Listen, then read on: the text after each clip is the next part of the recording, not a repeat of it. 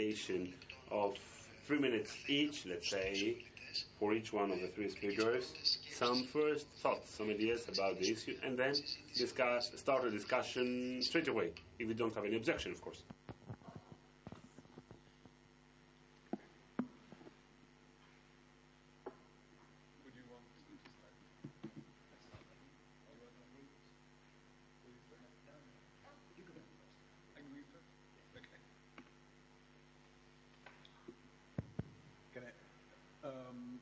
Speak in, Fr- in English or French or English? It's, it helps with uh, more people, maybe. Or okay. They, they can translate anyway. So. Merci aux traductrices du français que je connais d'Athènes, je crois. Et, mais I will speak in English maybe for maybe quicker conversation. Okay. Uh, thank you for this invitation. I, I just want to maybe um, to introduce uh, a sort of general point of view um, uh, on democracy, but also on, uh, on culture and um, the subject we are facing today that is also Europe. I think we, we have uh, three, three crises a crisis in democracy, and it's the subject of our discussion, a crisis in Europe, and also a crisis in culture. And I think basically it, it, it's, it turns around the same questions, so that's what I, want, I would be happy to discuss. I think um, I will start with culture. I think we have to, we are talking about cultural projects, and I was very interested by the first uh, roundtable. And I think there is a, a war about culture today in Europe and in the world a real war, there are three conceptions of culture. First, a culture as identity, as an essence. And I think this is coming back very strongly. There is also a conception of culture as a market with products. And I think this is uh, also a danger. And there is a conception of culture as free expression of uh, human beings with the, the intent of uh, expressing itself in a public space and with a, a, communication purpose with other human beings. Culture has a vital need for human beings in a public space. And this is what we should be fighting for, and this is what is fragile. And this, this is why these institutions are very important. And this is why we have the same fight in cultural field, in political field, and in European field. And so I think, and I was very interested by what was said uh, uh, earlier in this room. I think culture doesn't have to be explicitly political. I, I was very interested that was what said here that culture is done for the sake of culture. We artists just want to do art and to help people expressing themselves. But of course, it is political. It is political in itself. It doesn't have to be political with. Uh, an explicit intention because if you have uh, um, people expressing their experience, uh, for example, migrants or uh, refugees or, or other, it is political in itself. And if you have just a free expression in the public space, it is political, be it only as against cultural markets and cultural identities, which are the two adversaries, I think. And so, uh, but the, the second point I want to make is that culture even if it is spontaneous, needs democracy and needs democratical institutions. Not only democracy as, a, as an open field, but also a public space. We are here in an institution, and we need institutions. We need teaching institutions, we need art institutions, we need political institutions.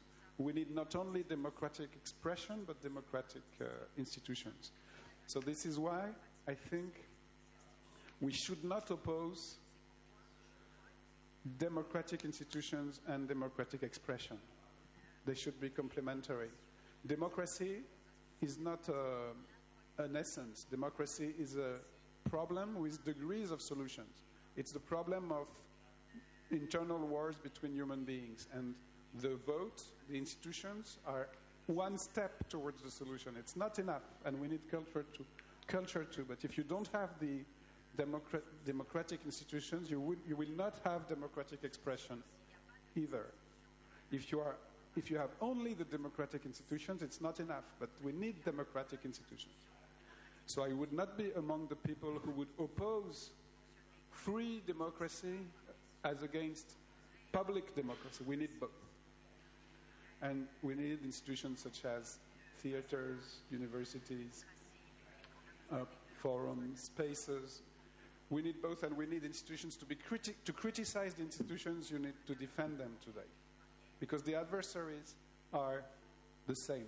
They are, of course, against democracy in all its forms. Anti-democrats are both against institutions and expressions.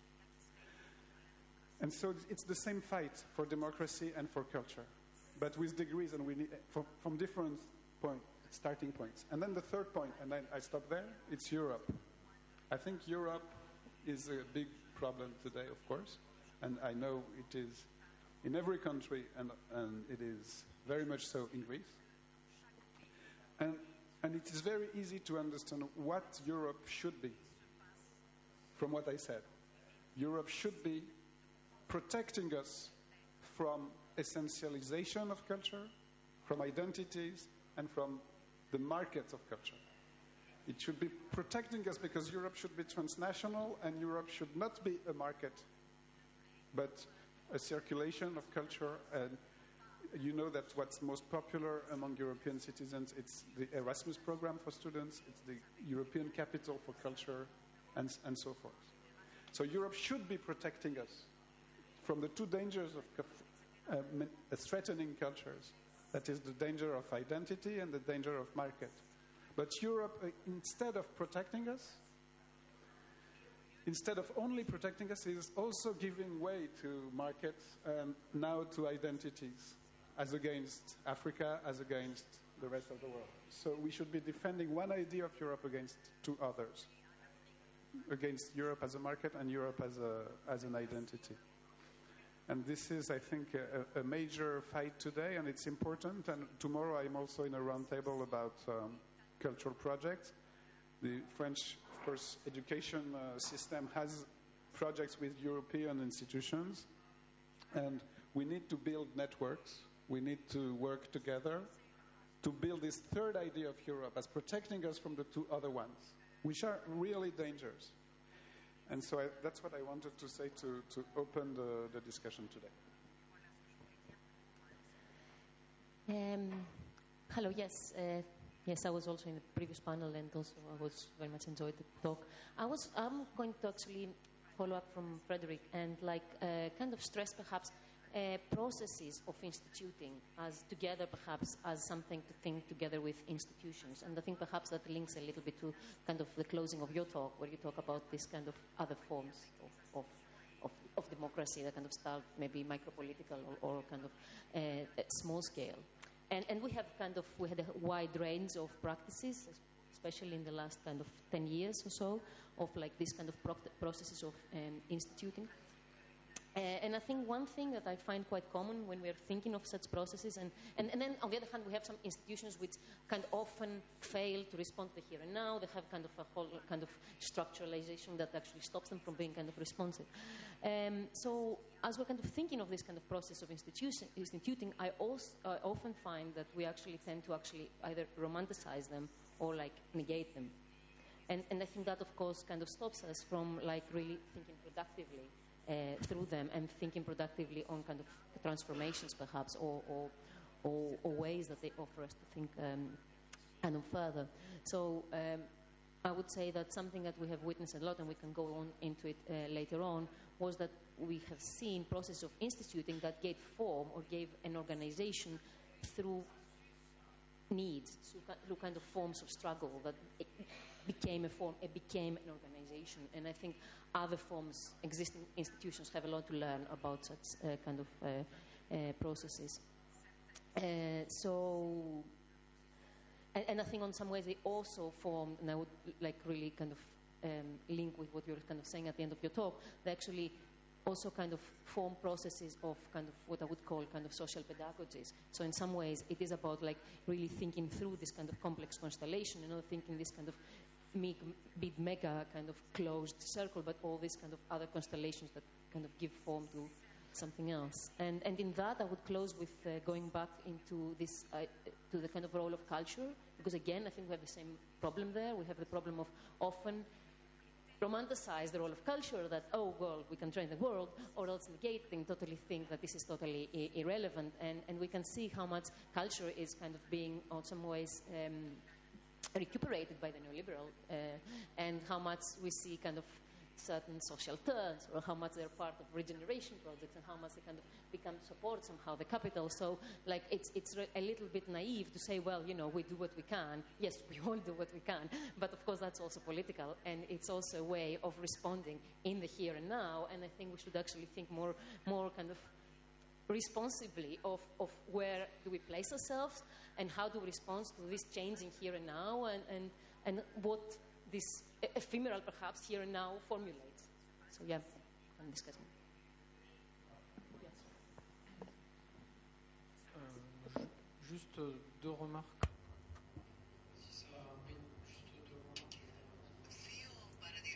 Just two remarks.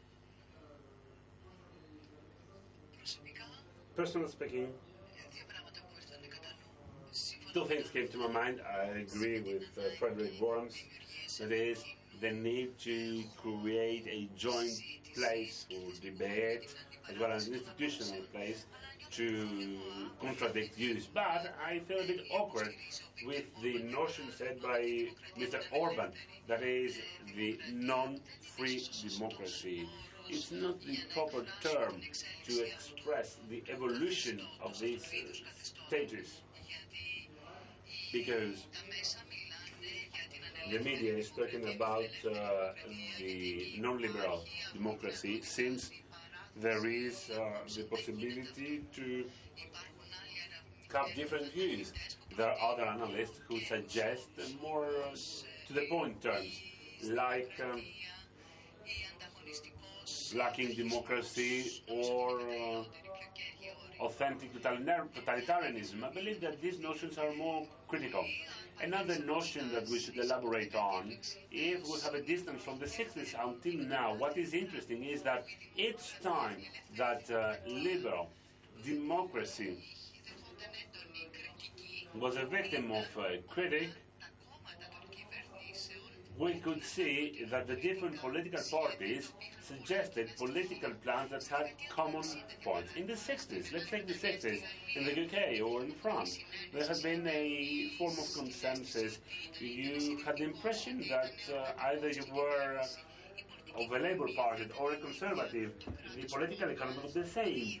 The welfare system, the welfare state would be the same, which created many complaints or the complaint movements of 1968.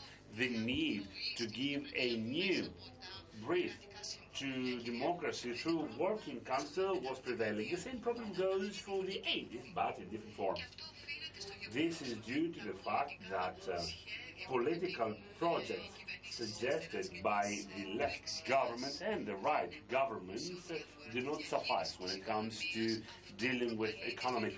This creates some dysfunction as well as the complaint against democracy, both uh, to the left and to the far right. Now, um, if you would allow me, allow me to speak in Greek, I guess it's better to listen to the interpreter's English. Um, now, the first thing that comes to my mind when discussing about the relationship between culture and, polit- and uh, politics, in this case, the Greek crisis, it is that I am under the impression that uh, in uh, the majority of cases we do not have a clear image of the boundaries and uh, where these boundaries meet. Let me tell you an example, a Greek example that might be of interest for you. In Greece, crisis has been debated first as a cultural issue under the following sense. The most famous Greek um, intellectual who supported austerity in Greece, Stelios Ramphos, said that more or less, if one goes against austerity measures, if we go against memoranda, this would mean that Greece could from one day to the other, become a party of sub-Saharan Africa, in political terms.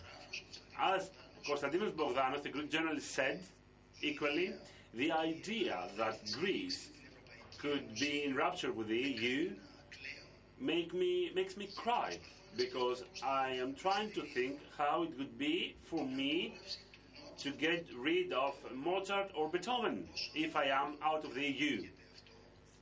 No matter how silly this sounds, this was the main argument that worked in Greece against any rupture with the EU. In other words, there has been no debate under economic terms what would be the consequences of such a rupture. In the referendum that divided, deeply divided the Greek society, the ones bearing the motto "We stay in Europe" argued that there are two camps here. One of being with Europe, that is, being with the culture of the developed West, and another camp that argued that we should go back to the sub-Saharan, allegedly that we should go back to sub-Saharan Africa or to the non-cultured, non-civilized uh, East. However, there has been no economic financial debate in Greece. This argument has some racist uh, elements about how it faces the rest of the world apart from Europe, and it is also based on a very severe effort to forget what Europe was, for instance, uh, in the Belgian English uh, colonial, colonialism or during the Holocaust period. It is based on the fact that we forget about things. Europe is only about a cultural endeavor, and our denial to bring Greece to the neoliberal agreement would mean that we turn our backs to this civilization. What is funny is that one could wonder what about Shakespeare or the Brexit UK? Do they belong to the EU? Dostoevsky, does he belong to Putin? Is he a part of the European civilization or not? I would say that in every effort that we are making to discuss about distinctions, about the Hinc and Nunc, and about the supremacy of uh, the nationalistic discourse, my concern is that in many, many cases, the distinction between the different fields of politics and culture is not that clear. As a result, when we're talking to the one or the other field, in any case, we mean different things. That is why the question that uh, I would like us to discuss is the following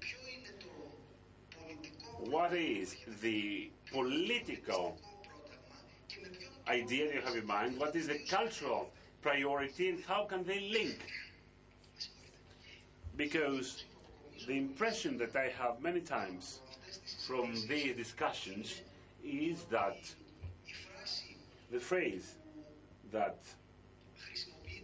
is used as if it was uh, the self-evident cliche, that is, that the crisis is not just financial, the crisis is also cultural, doesn't have the same meaning for everybody. So the question is the following. What do we need in political terms? What do we, do we need in cultural terms? How do these two projects uh, can be combined? Thank you.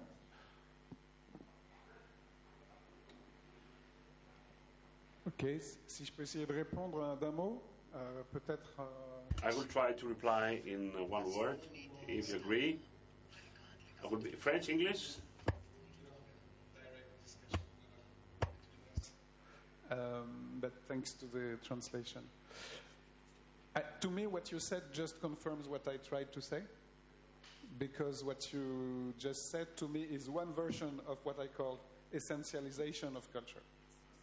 That is to say, there is one cult- European culture as an identity, as an essence, and as a sort of uh, belonging, a sort of uh, both, that, by the way, historical heritage, economical product, and identity. And if you leave Europe, you leave Beethoven and uh, if you come to Europe, you, you are, if you are European, you are obviously immediately aware of Shakespeare and Beethoven without any education, without any uh, book uh, in your hands and so forth. So every baby, of course, uh, in Europe uh, is born with all European culture, which of course is false because culture is not biological. Culture is a is a fragile culture, is a is a word culture. So, to me, what you said is one version of the essentialization of culture, and so this is why my answer would be coherent with what I said in the beginning, but with another aspect which is close to what you said, which is very important. We have not only to defend another concept of culture, but also I think one answer to what you said is, of course, the there is an explicitly there is a, a, use of culture in politics, and so there should be a, a political consciousness in culture, and also, a, and it, it goes through criticism. If you don't criticize the discourses that you mentioned, of course, uh, uh, they will dominate because they are the tendency of the of the period, and they are very dangerous. And so we, we need to add, uh, of course, an explicitly political dimension to culture. And I think criticism is part of any real culture. And uh, a culture is not an essence. A culture is um, obviously um, uh, a, a, a, progression against what is threatening culture. That is ignorance, uh, uh, stupidity, uh, violence, and so forth. Culture is always a, in itself a criticism. So if you if you don't defend a critical concept of culture, I think you, you will fi- you will fa- fall in what you said, and I think it's very terrifying the, the way um, uh, cultural uh, culture is instrumentalized in Europe uh, today. Now I think you can have another idea of Europe, which is not uh, Beethoven plus Shakespeare plus uh, X, Y, and you have a, um, a common space of uh, uh, discussion, Europe of en- enlightenment and Europe of criticism. And um, this is not an essence. This is a, a fragile, um, a fragile uh, activity, and and it is open to to, and it is uh, universal in the sense that it is not universal as an essence, because you have this tendency of think Europe tends to think of itself as universal, which is which is, of course, another way of essentialization, and which is another dominating concept and very violent.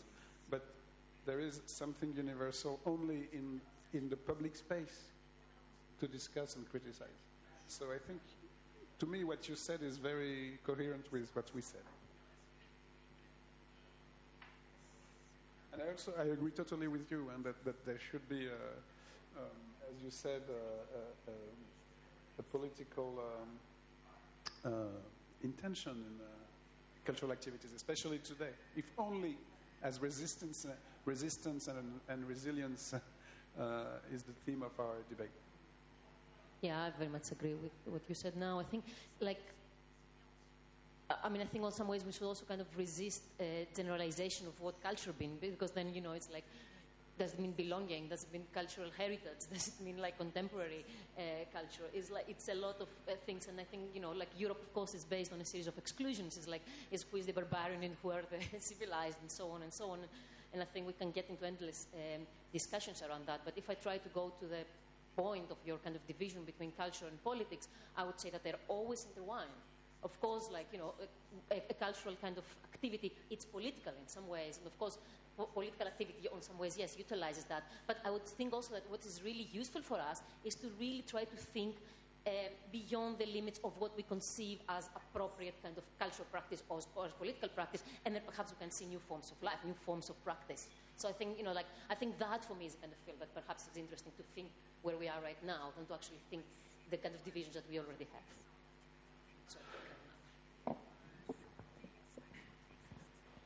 Sur la culture, moi je suis tout à fait d'accord avec ce qui vient d'être dit.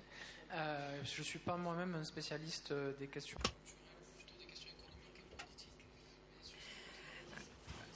What you told me actually inspired me to talk about two things. First of all, with regard to the policies of austerity, the European Union with all its extended powers, actually didn't have to think a lot about the austerity policies. In the 60s, in the 70s, in Britain, there were similar cases of uh, austerity policies that actually stemmed from the state itself. It wasn't the European Union that instigated these policies. Now, with regard to the second part of uh, your intervention, the political prerequisite, the political plan. I would say that in order to have a political prerequisite uh, to ensure the rupture with the current state of affairs, with the way that the European institutions and the states uh, exercise democracy, what is needed is a vision that goes beyond the borders of the European Union. In the sector that I know well, the sector of economy, I could say that with regard to this sector, a radical proposal cannot possibly be accepted without the participation of the United States. At the end of the 70s and before this neoliberal turn made by Thatcher and Reagan, there was Jimmy Carter, the President of the United States, who had tried to bring back the Keynesian politics with three other states Germany, Japan, that is uh, today's China. Back then it was a superpower, and of course, United States. So US, Germany, and Japan. And then when the United States actually made a turn to, to towards economy, any economic plan in Europe collapsed.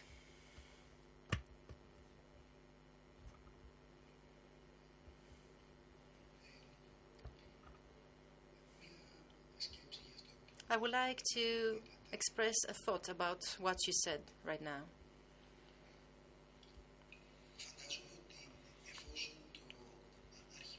Imagine that since the initial argument uh, backing your thought goes against uh, the essentialization of how we perceive culture, then I would agree that indeed culture is not one single thing. It's not always against uh, nationalization or against uh, violence. So, in that sense, we could talk about what individual artists actually said, thought, or interpreted their works. Am I right?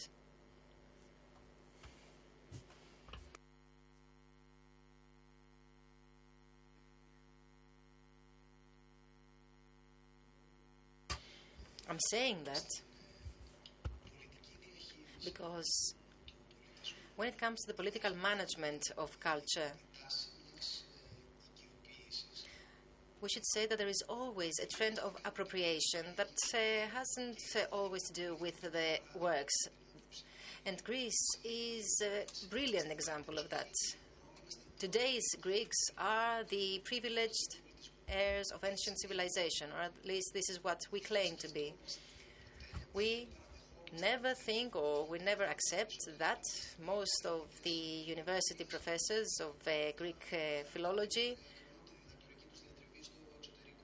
complete their thesis abroad or that there hasn't been a continuous uh, tradition of uh, ancient tragedy plays in uh, Greece. This uh, was a tradition that we invented from scratch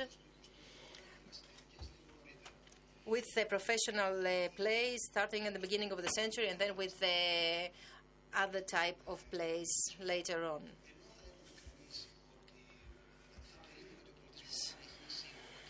So, even though someone would expect that culture knows no border, it is very interesting to realize that culture is uh, the tool that is being used in order to crystallize these borders.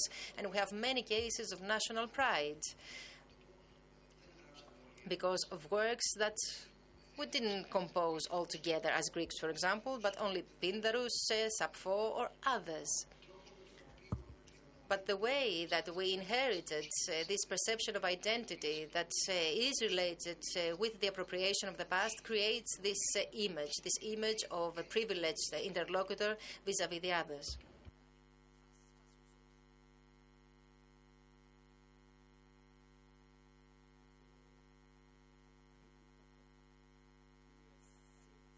agree with you if I can say a word. I think that uh, there is a very simple law, maybe. The more you appropriate a culture, the less you teach it, the less you practice it. So the, the nationalists, people, they claim the culture as an identity, but they don't defend political, uh, cultural education, they don't defend cultural programs, they don't defend uh, teaching, uh, they don't defend the, the, the new uh, adaptation of uh, cultural uh, heritage to contemporary situations, how Shakespeare and Sophocles and, and uh, all the European writers can help to think the migrant, migrant crisis, the political crisis of today. The, the, well, um, so they, they think, uh, so that it's a very simple law. The, the people who claim culture as an identity will never defend cultural uh, education and, uh, and um, publication and higher education and research and criticism.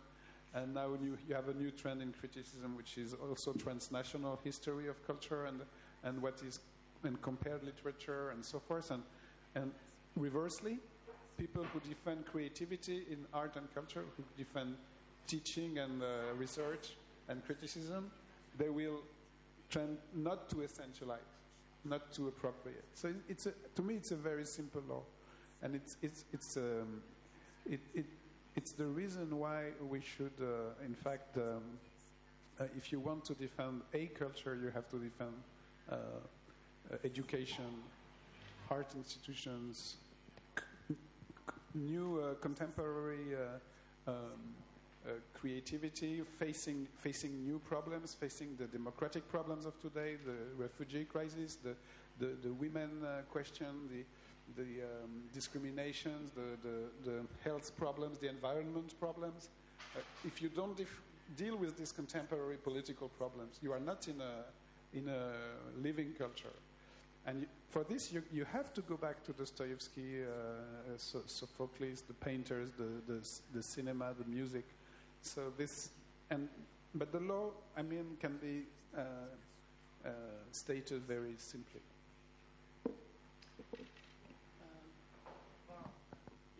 Give it very easily th- come up with names of uh, philosophers and writers who were openly nationalists. You're a philosopher, so Martin Heidegger is the first name that comes into, um, off the top of my head. But you could also think of Ezra Pound or Marinetti or a bunch of other people. Okay. Well, yes, of course, but uh, um, what, what is uh, specific with them, what is specific with them, and which is even more dangerous, of course, is that they, they, have, they invent new ways to be nationalists, and, uh, and to, so we have to, to discuss. And, uh, and to me, it's, uh, it's not a contradiction. The way that, uh, of course, uh, creators can be nationalists, but because it's one possibility of uh, human culture, but uh, politics can be can use culture in a nationalist way, and it's one possibility. So the, the division goes through culture itself. It's it's very true, and uh, and it's um, it's it's a, it seems to be a contradiction, and this is why we have a problem here because uh, we have a, a cultural um, creativity which tends to be can be universal, and then you can. Um, it can be, it can be uh, nationalist. So, for example, if you, if you think of Heidegger, I, I think maybe the best answer is Levinas or Hannah Arendt. They, they were Heideggerians, but they knew about Heidegger. So you can make critical uses of uh, oneself, even beyond himself. Right. Um, θέλετε να ρωτήσετε κάτι? Would you like to ask something?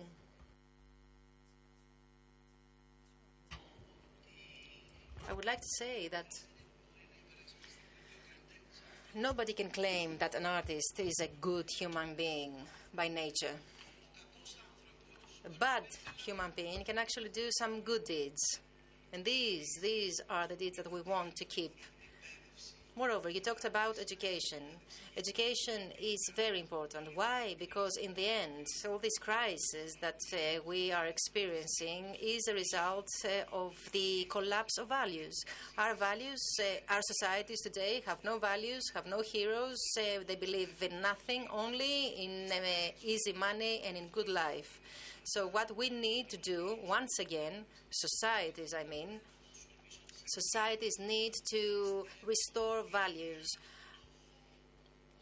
I don't believe that the no in the referendum that turned into yes, that if it uh, remained no, we would become a sub Saharan uh, country, because uh, we were a sub Saharan country before the referendum. And now, with regard to the weakening of values. This is the most important aspect that we need to examine.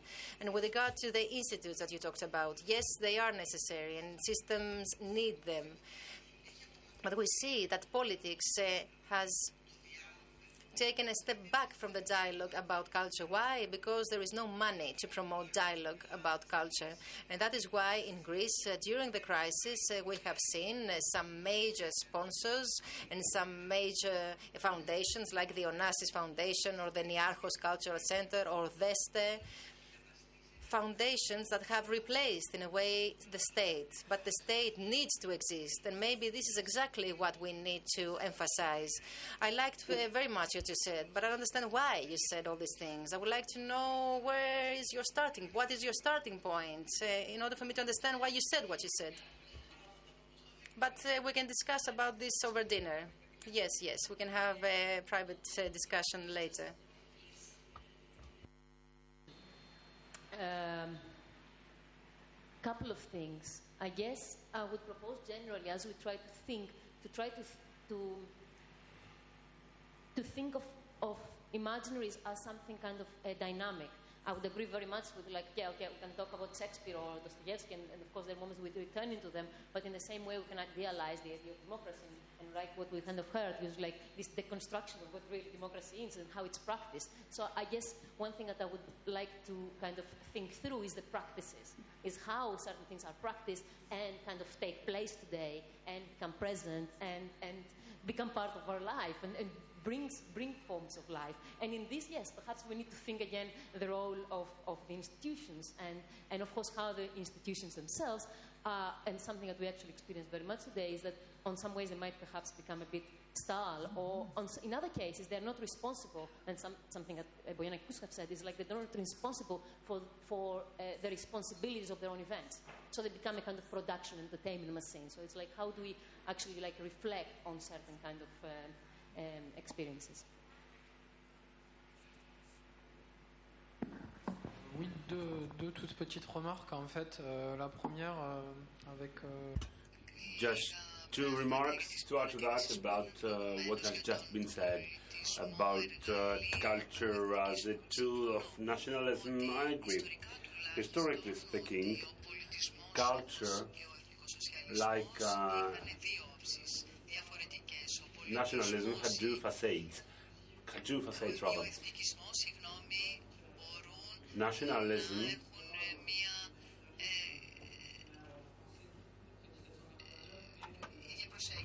might has a similar approach with everything. No, there is always this ambiguity, you know, the ambiguity that transcends our modern world. The second remark that I would like to make is that we have no values. You said I would argue the following. Since the 80s, we have had some societies that are characterized by the religion of money or the debate, the rhetorics uh, on uh, lost values transcends uh, many different eras. This uh, brought me to mind the era after World War I. Many intellectuals like uh, Paul Valéry, Mann Brothers, and many others, let me not uh, recall the faces here, were mourning about the fact that Europe had lost its own values. Personally speaking, I cannot recall of any historic period that the value crisis rhetoric was absent. I believe that this rhetoric transcends all eras. Point, and also what you said. I think what you said is, re- recalls a very important fact that culture in itself is a fight, is a debate, a violent debate. Culture is not a, a consensus. Culture is not peace. Culture is not uh, abstract. In, in culture is uh, um, divided between opposite positions and also power positions, of course. And culture is taken into the power question of democracy. Who, there is a war for cultural domination, in, of course, in any country. And we should think of culture as a, as a, a stake for power. But then it implies one thing, which is democracy as such. What is democracy? Democracy is a frame for a peaceful opposition. And so I think really that, of course, even within culture, you can find the, you can find uh, Democrats and anti-Democrats, people who want their culture to dominate violently the others, and they say my culture should be the culture of this country or this space. And you have people like that in philosophy, of course, in music. So if Heidegger was minister of uh, culture in Germany, it, would be terrifying. But uh, uh, he wouldn't be a Democrat. But some some um, um, philosophers of the 60s period in uh, in France also were totalitarian potentially, and still are actually. Some of them. I'm very close to some of them too, but I have to be. I'm more clo- I'm closer to critical thinkers. And what are critical thinkers? They defend Would you give One- us an example? I can give you examples, of course. you want names? but I, I want to, to, de- to go in first to what you said. I think the, the ultimate value, I don't say value, I say principle. I prefer the term principles. The principle is the democratic principle that you have to give way to a free opposition in a peaceful space of culture.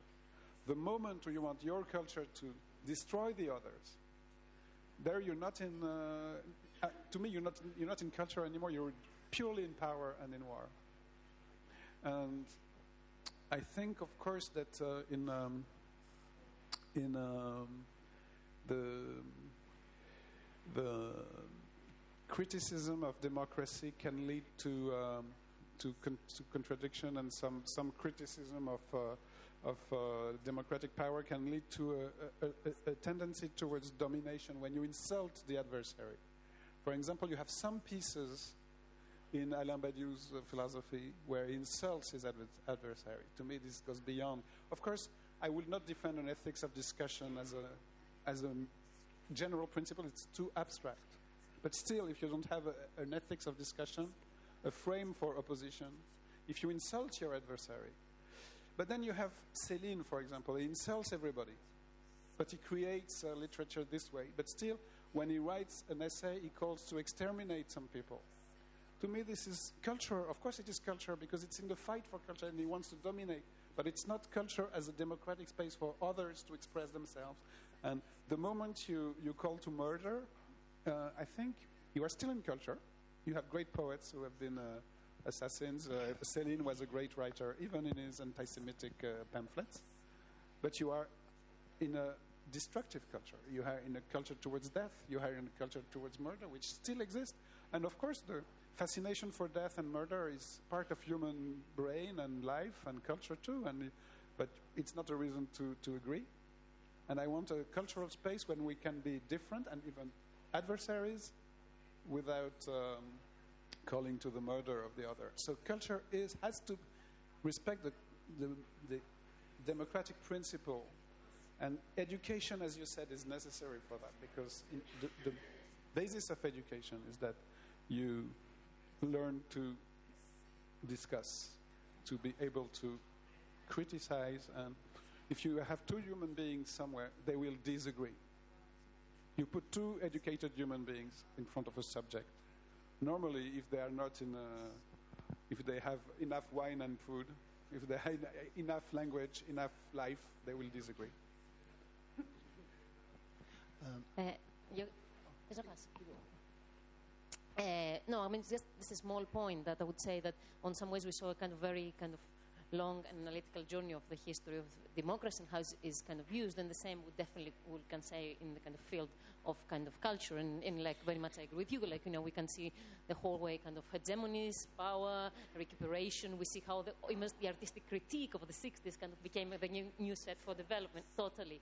We see, for example, like in the 90s, we have all this kind of social turn and the help with communities, and it's exactly the same tools that are being used by regeneration projects and neoliberalism. So we definitely need to be totally critical of what we offer. Also, creativity, it's creative cities, and, and so on, and the kind of uh, kind of how to say manipulate environments and, and immersive immersive new public space. Now we see in big kind of uh, new constructed office spaces that are shared with creatives so we need to actually be constantly like rethinking of, of what the practices kind of produced. And then i'll just kind of to close a little bit with kind of what you said yes of course in greece we have a very particular paradigm of kind of uh, with the kind of with the crisis, the beginning of the crisis, we have the emergence of a series of kind of private uh, institutions uh, to kind of replace the state, and of course, state needs to always kind of be somewhere there so it defends a kind of space where other powers can, can take place, unexpected spaces can kind of exist. And li- a little to link it back to what something that is before, for example, one of these institutions, when we had the referendum, uh,